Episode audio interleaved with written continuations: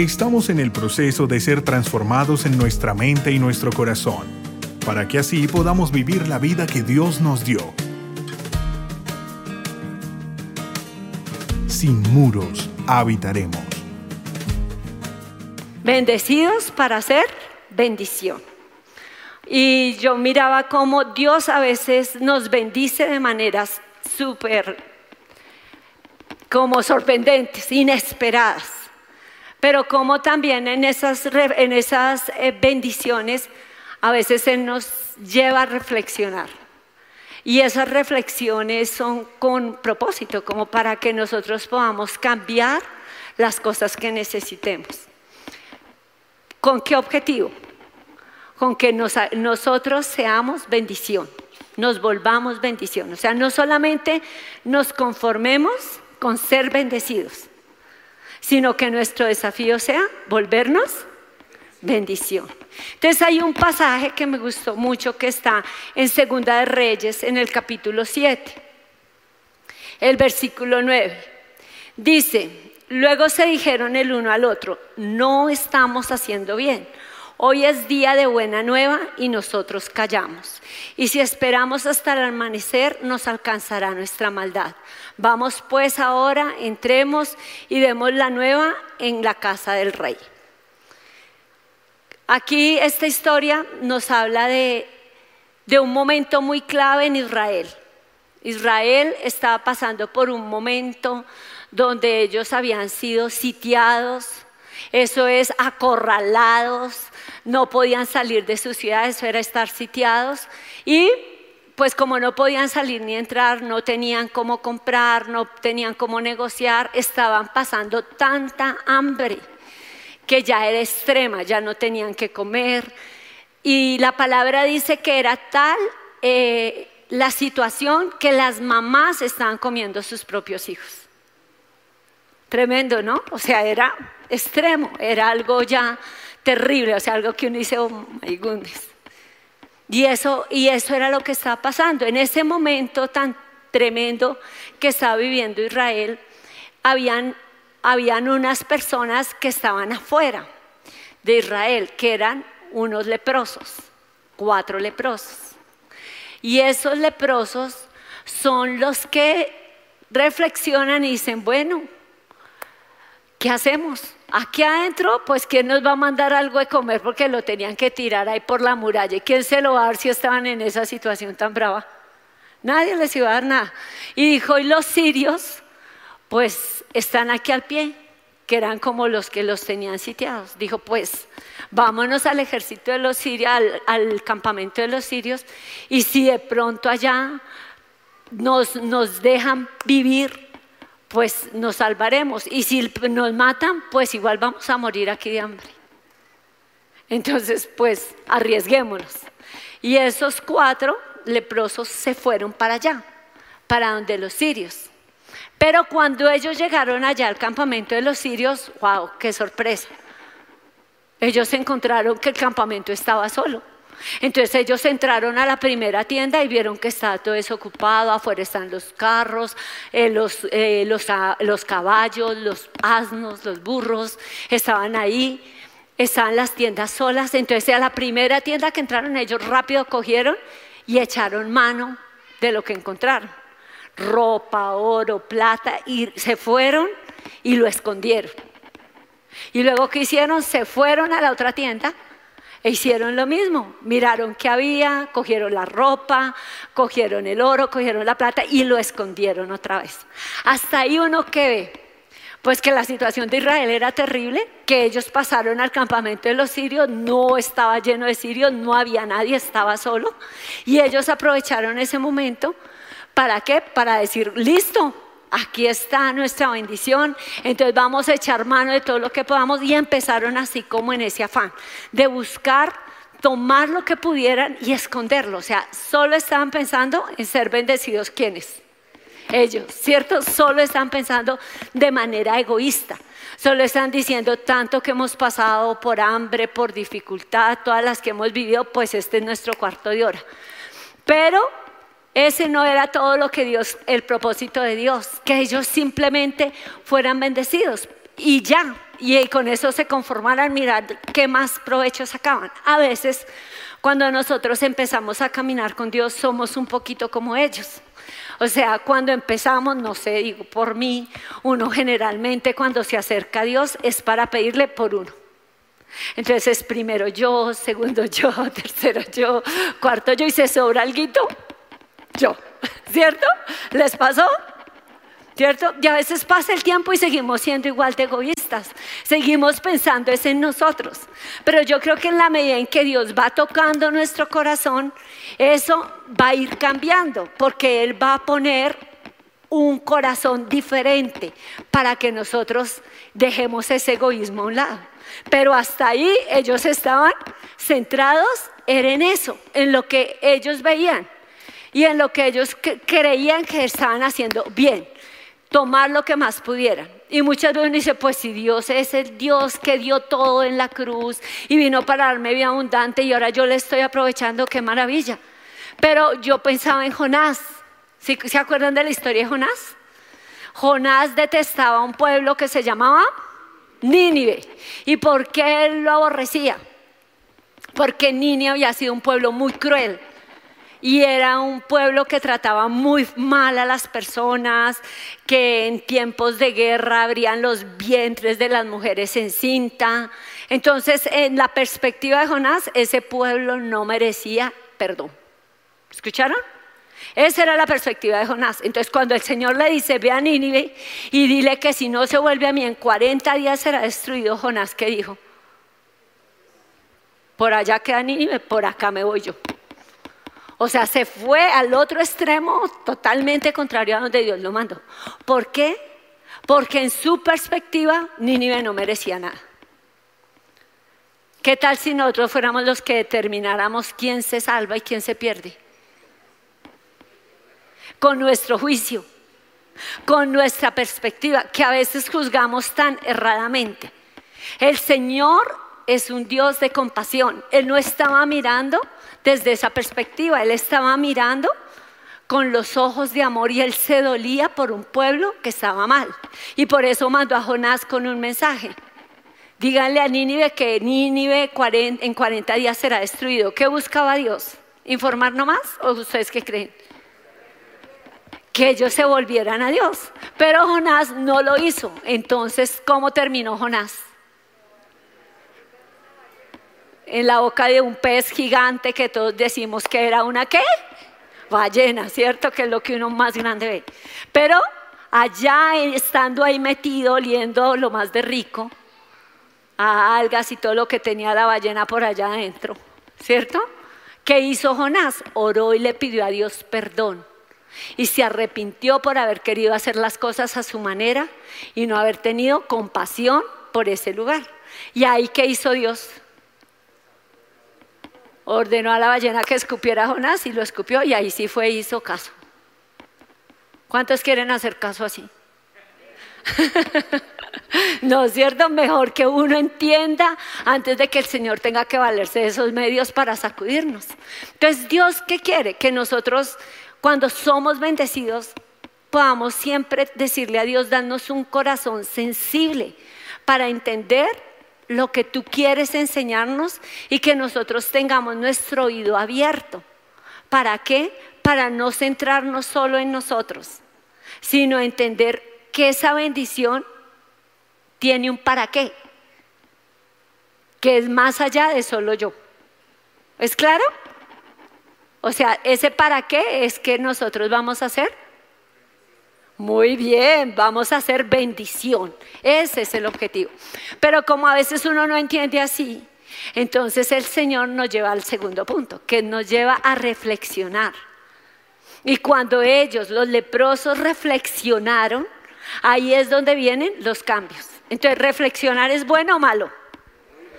Es muy bueno, a veces el reflexionar es como considerar cómo va mi vida, cómo va mi caminar, lo que yo estoy haciendo es correcto, no es correcto.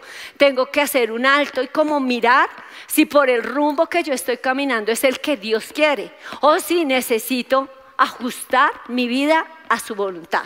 Entonces ahí ellos pararon los leprosos, ¿cuántos eran? Muy bien, los cuatro leprosos, y empezaron a darse cuenta de lo que estaban haciendo. Y por eso en la palabra que dice, ¿sí se acuerdan lo que dice la palabra? Que ellos dijeron, no estamos haciendo bien. Dice, luego se dijeron el uno al otro, no estamos haciendo bien. Hoy es día de buena nueva. ¿Día de qué? Buenas nuevas, eso es, día de buena nueva es de buenas nuevas. Y nosotros callamos. Y si esperamos hasta el amanecer, nos alcanzará nuestra maldad. O sea, si nos seguimos quedando callados y esperamos hasta el otro día, ya puede ser que toda esta oportunidad que Dios nos ha puesto aquí en bandeja de plata ya se haya perdido y ya no tengamos nada que podamos hacer. Entonces ahí el Señor que llevó a que hicieran los leprosos en esa reflexión. Muy bien, un cambio, un cambio de actitud, pero también un cambio de su manera de actuar. Porque ellos ya dejaron de ir de tienda en tienda para buscar qué más podían sacar y qué más podían esconder para hacer qué. Lo contrario, salir, ir allá a la ciudad y hablarles a los que estaban en la muralla para que le dijeran al rey lo que estaba pasando. Para que él supiera ¿Por qué era el día de buenas nuevas? ¿Por qué? Porque el campamento estaba solo, no había nadie, ninguno de los sirios estaba, era la oportunidad para que ellos salieran y pudieran disfrutar de todo lo que allá había. El profeta Eliseo, el día anterior había hablado con el rey. El profeta Eliseo, si saben quién es, que fue el que sucedió a Elías y que tenía así un poder tremendo que pidió la doble unción de Elías. ¿Ok? Ese profeta estaba ahí con el rey de Israel. Estaban en ese tiempo de hambre extrema que les hablé al principio, ¿ok?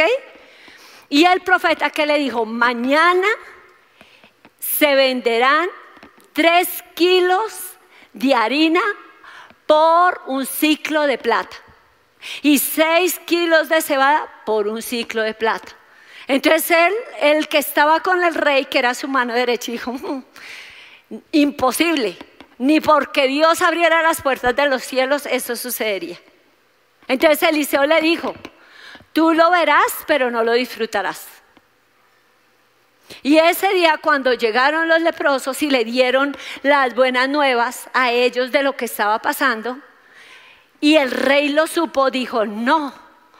O sea, como que a él le costó pensar que eso estaba solo.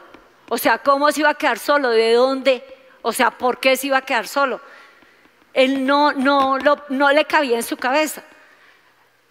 Pero su, uno de sus siervos le dijo, rey, ¿por qué tú no mandas a cinco hombres que vayan allá, que cojan los caballos que están, cinco caballos, y vayan y miren? Y ellos, tú vas a arriesgar a cinco por salvar a todo un pueblo. Buen razonamiento. ¿Cierto? Y entonces el rey accedió. Cuando ellos fueron se dieron cuenta que todo estaba solo. Al contrario, encontraron varias cosas que los sirios habían dejado en el camino en la premura de salir corriendo. Y uno se pregunta, pero ¿por qué salieron corriendo si nadie les estaba haciendo nada? Pues el Señor mandó un sonido que ellos escucharon como si fuera un ejército que viniera contra ellos. Entonces ellos rápido tuvieron una conjetura. Los de Israel echaron mano a los egipcios y, vienen contra nosotros. Vienen como un gran ejército y es el ejército que vimos y por eso ellos salieron antes de que ellos vinieran y los barrieran. Eso fue lo que pasó, algo que fue definitivamente Dios. O sea, ahí se ve la mano de Dios. Entonces, cuando nosotros miramos que Él manda a, esos hombres y ellos llegan con esas buenas nuevas, Él le dice a ese hombre que era su mano derecha, ve y guarda la puerta porque ahora la gente va a ser informada. Y le informaron a la gente lo que estaba pasando, que si era verdad. Y ellos salieron, imaginen cómo salieron si tenían, si estaban comiéndose sus propios hijos, o sea, cuánta hambre habían aguantado y todo. Ahora saber que había un campamento que estaba con todos los poderes y estaba vacío y listo para ellos. ¿Usted imagine cómo salieron? salieron de tal manera tan arrolladora que fue como una estampida. ¿Han visto una estampida? ¿Cierto? Que pasan y lo que por lo, donde lo que tocan lo tumban, lo aplastan. ¿Y a quién cree que aplastaron? A la mano derecha del que era, al que era la mano derecha del rey. A ese él lo vivió porque la estampida pasó por encima de él. Entonces se cumplió lo que el profeta Eliseo le había dicho. Lo vio con sus ojos que iba a pasar, pero no lo pudo disfrutar. Ahora, ¿qué es lo que Dios quiere que nosotros aprendamos con esta palabra? Que va a haber momentos en que Dios va a hacer cosas sobrenaturales, cosas que, que nosotros pensamos que no podían suceder. Incluso nosotros nunca nos imaginamos que nos pasara. ¿Ya les han pasado esas cosas? Bueno, Así cuando nos pasa a nosotros que uno dice, ¿cómo lo hizo? Yo no sé. A veces uno ni siquiera se da cuenta de lo que él está haciendo, pero él lo está haciendo. Entonces uno dice, ¿de dónde me sacó Dios? ¿A dónde me ha llevado? Los privilegios que él me ha dado. O sea, ¿cuándo, cuando yo era niño me imaginé eso? ¿Cuántos les ha pasado?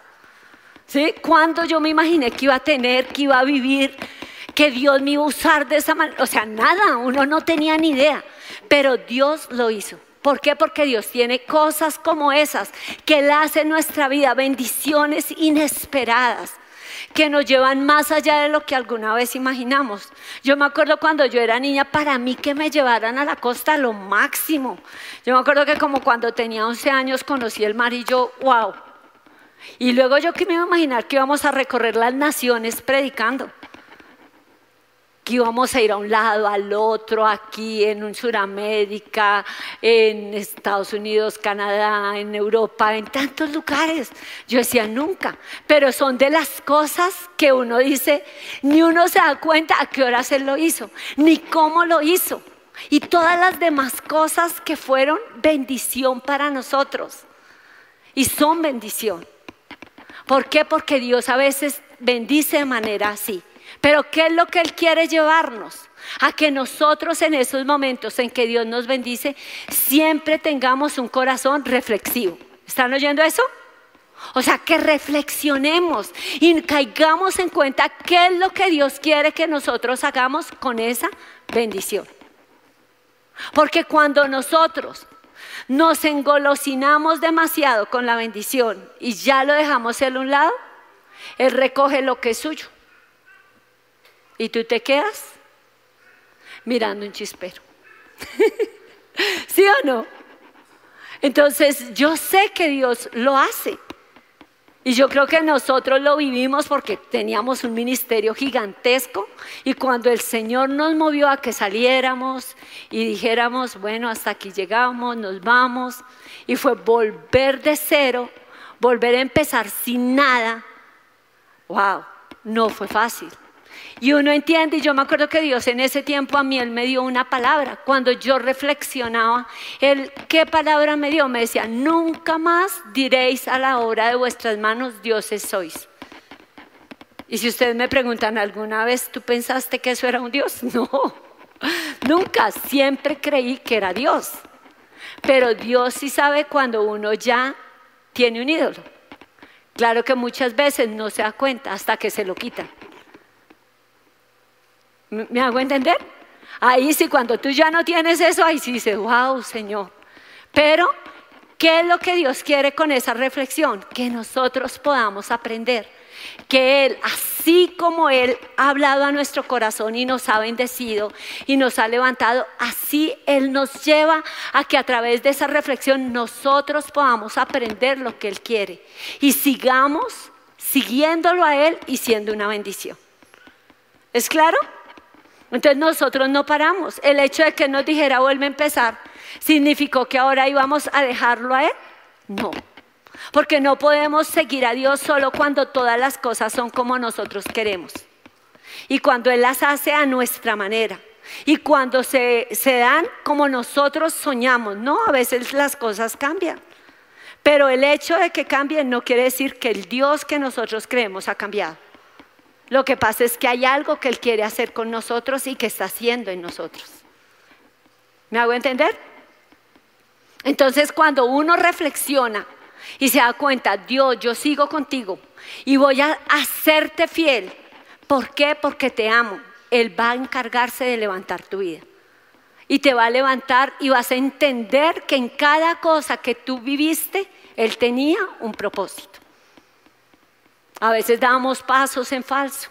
A veces hacemos cosas que no son correctas. A veces las justificamos. A veces tenemos excusas. Eh, ¿O solo me ha pasado a mí? ¿No es cierto? Y entonces uno dice, ¿por qué esta puerta se cerró? ¿Por qué todo salió tan mal? ¿Por qué todo se me complicó? Ahí es el momento que Dios quiere que tú reflexiones y te des cuenta en qué fallaste y qué es lo que estás haciendo mal. Porque haciéndolo a tu manera nunca te va a salir bien. Podrá funcionarte un tiempo, pero luego otra vez va a fallar. ¿Ok? Entonces, algo que Dios quiere es que nosotros podamos tener ese corazón para ver a Él como los leprosos lo hicieron y dejar que Él haga, dejar que Él obre, dejar que Él use nuestra vida. ¿Para qué? Para hacernos bendición, que use nuestros talentos, nuestras capacidades, nuestros dones. A todos Dios nos ha dotado con algo que le podamos decir, Señor, aquí estoy. ¿Cuánto le van a decir, Señor, aquí estoy? Uy, no, ¿y cuántos? Amén. Y ese decirle aquí estoy es, Señor, no voy a estar contigo solo cuando las cosas me salgan como yo quiero, sino aún cuando no me salgan como yo quiero, yo voy a estar contigo. Pero también cuando tú me bendigas, mi reflexión va a ser cuál. Yo voy a usar tu bendición para hacer bendición. ¿Por qué? Porque Dios quiere ver eso en nosotros. Por ejemplo, cuando uno mira eh, por ejemplo, el fundador del Facebook, Mark Zuckerberg, él, por ejemplo, dijo, ¿qué lo llevó a reflexionar? Que nació su hija. Y cuando nació su hija, él decidió que iba a dar el 90% de sus acciones para causas de ayuda a otras personas. Y eso, ¿por qué lo, por lo llevó cuando nació su hija que hiciera eso? Que dijo, yo quiero brindarle a mi hija un mundo mejor. Entonces Dios nos lleva a mirar cosas, si lo hace con personas que ni conocen a Dios, ¿cuánto más Él lo quiere hacer con nosotros, que lo conocemos a Él. Entonces es precisamente esto que Dios me está dando ¿Cómo lo voy a usar yo? ¿Cómo yo voy a dejar de ser indiferente? ¿Cómo voy a brindar a las siguientes generaciones un mundo mejor? ¿Cómo yo voy a hacer este mundo mejor? Y que yo mire cómo lo podría hacer usando lo que Dios me ha dado, mis talentos, mis dones, mis capacidades. Ahora, ¿qué es lo que Dios quiere llevarnos con todo esto? Cuando tú ya conoces a Dios, cuando tú eh, has visto su bendición y has reflexionado sobre lo que Dios quiere enseñarte a través de eso, ¿qué quiere Él? Que tú te vuelvas bendición. ¿Qué quiere? Que tú te vuelvas bendición. Entonces Él dice, bendecidos para bendecir. Yo quiero que tú digas, yo soy bendición. Más fuerte. Yo soy bendición, porque tú tienes que tenerlo en tu corazón. Tú eres una bendición. Y lo que Dios ha hecho contigo, yo te aseguro que si tú lo compartes con otro, vas a levantar la vida de otros. A veces es mi lucha, a veces es el momento de mi prueba, a veces es el momento terrible que viví, pero tú no sabes que hay otra persona que está viviendo lo mismo y que anhela una voz que lo aliente. Y qué mejor voz que una que lo ha vivido. ¿Es así o no? ¿Cuántas veces a ustedes los han alentado una persona que pasó por lo mismo? Y ha tenido la palabra de consuelo, ha tenido la palabra de aliento, ha tenido como el consejo sabio o simplemente ha estado ahí y lo ha escuchado. Y usted ahí hablando como que ha podido encontrar qué debe hacer. ¿Por qué? Porque hay alguien que se identifica, alguien que tiene esa empatía. Y eso es lo que Dios quiere que tú entiendas. Cuando los, los leprosos hicieron eso de ir, de hablar, de buscar, de decir lo que, lo que Dios había dado, es porque ellos decidieron dar de lo que Dios les había dado. Dijo, hoy es día de buenas nuevas y nosotros no podemos quedarnos callados, tenemos que salir a contar. Ahora, ¿qué es lo que quiero que tú entiendas hoy? Si tú quieres ser bendición, necesitas dar de lo que Dios te ha dado. ¿Tú crees que se lo has dado a los que puedes dar? lo que Dios te ha dado. Muchos me dijeron lo más importante es Dios, mi mayor bendición es Dios. ¿Con quién le he compartido? ¿A quién le he hablado? ¿Quién de mi círculo lo conoce? Eso es dar. Dar es que yo pueda hablarle a ellos, dar es que ellos puedan conocer esas buenas nuevas. Eso fue lo que hicieron. Hoy es día de buenas nuevas. Y nosotros callamos, no, no nos vamos a quedar callados. ¿Cuántos están conmigo en eso? ¿Cuántos no van a callar? ¿Seguro? Bueno, muy bien, eso es lo que Dios quiere, que nosotros lo hagamos, lo hagamos con un corazón sincero, con un corazón agradecido, con un corazón que le dice, Señor, yo quiero, así como tú lo hiciste conmigo, alguien oró por mí, alguien me buscó, alguien me llamó, alguien fue persistente, alguien, aunque yo era tan terrible, estuvo ahí hasta que yo cambié. Ahora, ¿con quién tú lo vas a hacer? ¿Con quién tú lo vas a hacer? ¿Habrá alguien? No es que uno agarre miles, es que con uno que tú empieces, tú no sabes cuánto va a significar ese uno transformado por Dios. Entonces es como la misma persistencia que alguien tuvo contigo. Y uno muchas veces lo hace porque está agradecido con Dios. Tú lo diste todo por mí, ahora yo quiero darte lo mejor de mí. Si Él derramó hasta su última gota de sangre por ti, Cualquier sacrificio que hagas no es comparable con lo que Él ya hizo por ti. ¿Cuántos están conmigo en eso?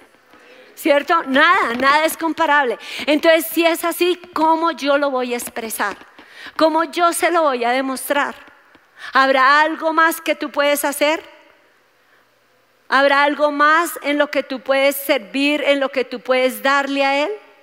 Habrá cosas que seguramente cuando tú has servido a Dios te han decepcionado de tus líderes o tú mismo te has decepcionado de tus discípulos como líder o cosas que, han salido mal o que tú has dicho, wow, no veo como ese agradecimiento.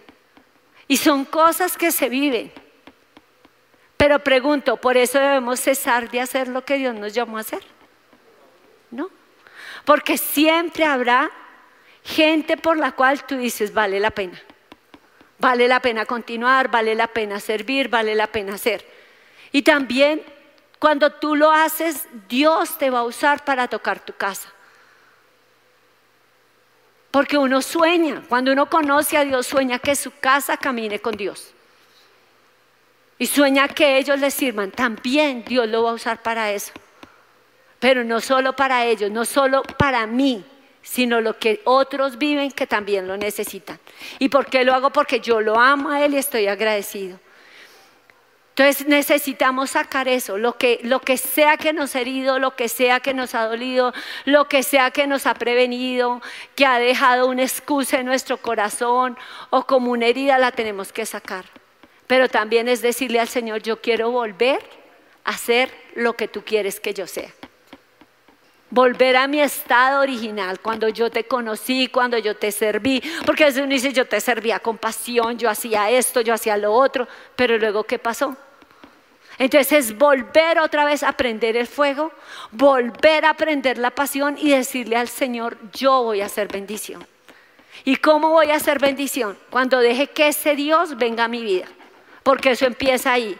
Cuando tú te conectas con Dios, Dios empieza a mostrar todo lo que puede hacer a través de tu vida, todo lo que Él puede llevar tu vida a tocar a otras personas, a transformarlas y, tú vas a ver que los dones que Él te ha dado, los talentos que Él te ha dado, Él los usa, sea teatro, sea hablar, sea aconsejar, sea orar, sea lo que sea sanar a las personas, lo que sea, lo que Dios te haya dado, Él lo va a usar para levantar a otros. Me impactaba que oía una persona y ella compartía cómo eh, siendo una jovencita de 14 años, ella estaba desesperada y quería matarse, solo quería matarse. Entonces se metió a un baño y empezó a cortarse y a cortarse y a cortarse. Ella vivía en Inglaterra y se encerró en ese baño. Esos baños lo abrían hasta el otro día y se cortó y se cortó hasta que ya ahí quedó. Y cuando al otro día abren el baño, ella se despierta y se da cuenta que sigue viva. Entonces ella se limpia esa sangre, se mira esa cara toda cochina, se lava y sale y se pone la chaqueta para taparse la sangre porque si ella no quería que la llevaran a las autoridades. Ella llevaba tres días de haber estado huyendo de su casa, entonces se va y lo único que le llega a su mente cuando sale en esa desesperación es un lugar, es un teléfono que ella ve, esos teléfonos de Londres, y ella lo ve y va a ese teléfono y llama a, un, a una institución que se llama Samaritan. Y ahí es un lugar que escuchan a las personas que estén en necesidad. Y ella llama y, empieza a hablar y le dicen qué necesitas, en qué te podemos ayudar. te escuchamos la voz como, como de una jovencita. Eh, cuántos años tiene y ella le dice que tiene 14 años, pero ella no habla mucho, ella se queda callada, pero ella sigue hablando con esa, con esa línea. Y, eh, y esa línea le ayuda, esa línea le ayuda y, y, empieza a ella irse soltando, a irse soltando. Y por fin ella, ella ve que puede que puede sacar el dolor tan profundo que tiene en su corazón de haber sido abusada. Ella, su mamá abandonó el hogar cuando ellos tenían 12 años y su papá, ella tuvo que irse, quedarse viviendo con su papá y su papá se emborrachaba y cuando volvía a la casa abusaba de ella con sus amigos. Ella estaba destruida, solo quería morir y por eso trató de quitarse la vida. Cuando ella ve que allí le ayudaron ya y que ella ya había podido superar, que allá se ganaron su confianza, ella podía hablar, sabía que, que era confidencial y pudo, pudo sacar todo eso. Cuando ella tuvo 21 años tuvo un sueño y fue el sueño de ayudar a otros como ella había sido ayudada. Y entonces fue allá y pidió la oportunidad de poder trabajar como alguien lo había hecho con ella. Y ella empezó a trabajar allá y en menos de nada el Señor pues le abrió la puerta y ella empezó a hacer con su pasión y su entrega y todo ese amor que ella puso porque ella había vivido lo mismo, con eso Dios la levantó para ser la líder de la institución a nivel nacional. Y dice que llegó a tener 22 mil voluntarios a cargo de ella. Hacían exactamente lo mismo que habían hecho con ella atender por teléfono, escuchar, llamar y, ayudar a las personas.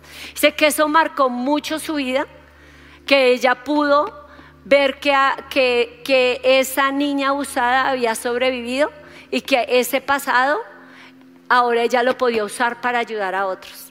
Y allá, y después de eso ella abrió su propia institución para ayudar a personas que, que vivían la soledad. Y, y lo hizo con personas de la tercera edad, haciendo lo mismo, escuchándolas. Y sé que eso fue algo que Dios movió y que hay como millón quinientas llamadas que ya han recibido de esas personas. Entonces, ¿qué, ¿qué impacta de esa historia? Que así como ella fue ayudada, ella empezó a usar su talento para ayudar a otros. Lo que Dios usó para ayudarla, ella lo usa ahora para ayudar a otros. ¿Cuántos creen que Dios quiere hacer lo mismo con sus vidas? Que quiere que de verdad lo que usted ha vivido, lo que ha pasado, lo que Dios le ha permitido eh, que haya sido sanado, restaurado o que Él haya levantado en su vida, los talentos que le haya dado, usted lo use para bendecir a otros. Así como ella lo hizo, Dios lo va a hacer con su vida. Pero solo necesitamos rendirnos y, decir, rendirnos y decirle, Señor, cuenta conmigo. O sea, en lo que yo pueda, yo quiero estar aquí. Amén. ¿Cuánto lo van a hacer? Muy bien. Entonces cierra, cierra tus ojos. Cierra tus ojos ahí donde estás y mira al Señor. Yo creo que hay momentos donde el Señor quiere que nosotros lo miremos a Él, donde Él quiere que nosotros podamos ver que tenemos en nuestras manos el poder dar esas buenas nuevas, el poder decirle a Él, Señor, toda esta bendición que tú me has dado no es solo para que yo la disfrute, Y hoy déjame ver cómo yo puedo usar lo que tú me has dado para bendecir a otros. Hoy llévame a mirarte a ti. Y hoy me gustaría tanto que tú volvieras tu mirada al Señor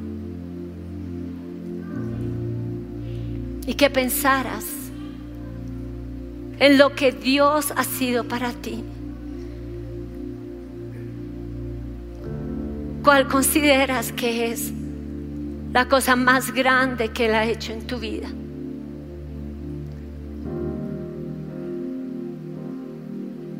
¿Qué cambio Él hizo en tu vida?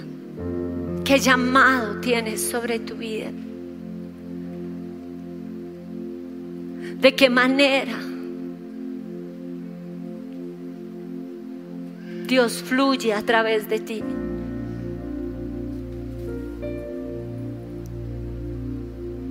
aunque somos vasijas de barro, su poder está ahí. Y puede fluir cuando tú te rindes a Él. Y puede ser una bendición. Y hoy tú míralo a Él. Hoy deja que Él te lleve a ver tu vida.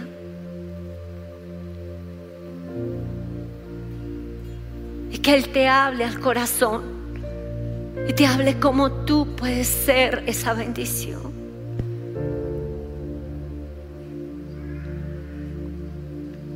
Ven Espíritu Santo, ven y toma cada corazón. Porque Señor, así como estos leprosos dijeron, hoy es el día de buenas nuevas. Y si nosotros callamos, nos alcanzará nuestra maldad. Señor, que hoy nosotros nos volvamos a ti y podamos mirar qué excusas hemos tenido,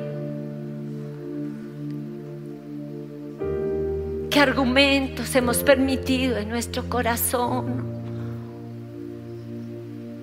o en qué cosas hemos sido egoístas para olvidarnos de ser ese instrumento que tú quieres que seamos en tus manos. ¿Cuántas veces hemos podido ayudar y no lo hemos hecho?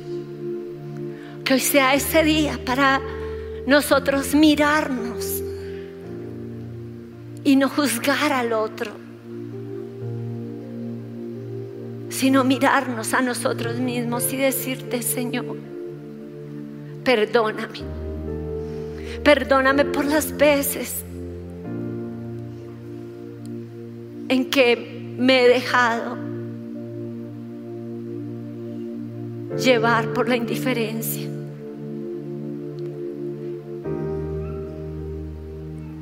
En que he sido egoísta, en que me he preocupado es por mi bienestar y no he hecho nada para sacrificarme por otro. Pudiendo ayudar, no lo he hecho. Cuánto bien, cuánto significado hubiera tenido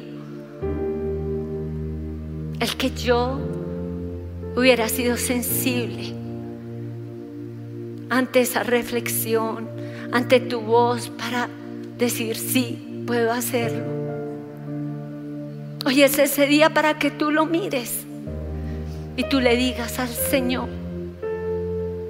perdóname y ayúdame a enmendar lo que he hecho mal. Porque creo que todos sabemos en qué cosas hemos fallado. Pero hoy es ese día para que tú lo mires a Él y tú le digas, Señor, ven, toma mi vida y límpiala. Déjame entender en qué he obrado mal. Ponte de pie ahí donde estás y mira al Señor. Y mientras lo adoras, deja que Él ministre a tu corazón. Deja que Él te muestre. De pronto Él te va a mostrar momentos donde tú serviste, donde fuiste una apasionada por Él, una apasionada.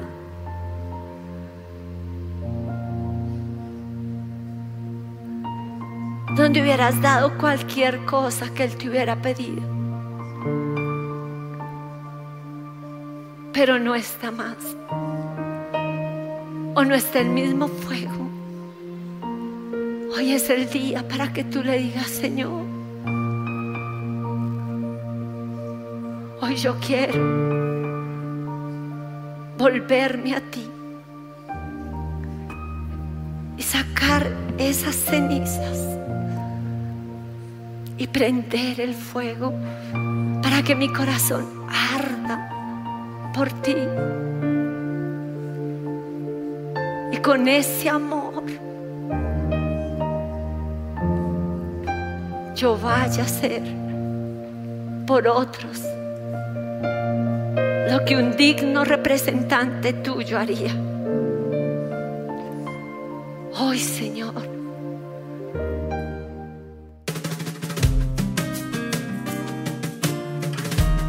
Si deseas conocer más sobre nuestro ministerio, ingresa a sinmuros.org.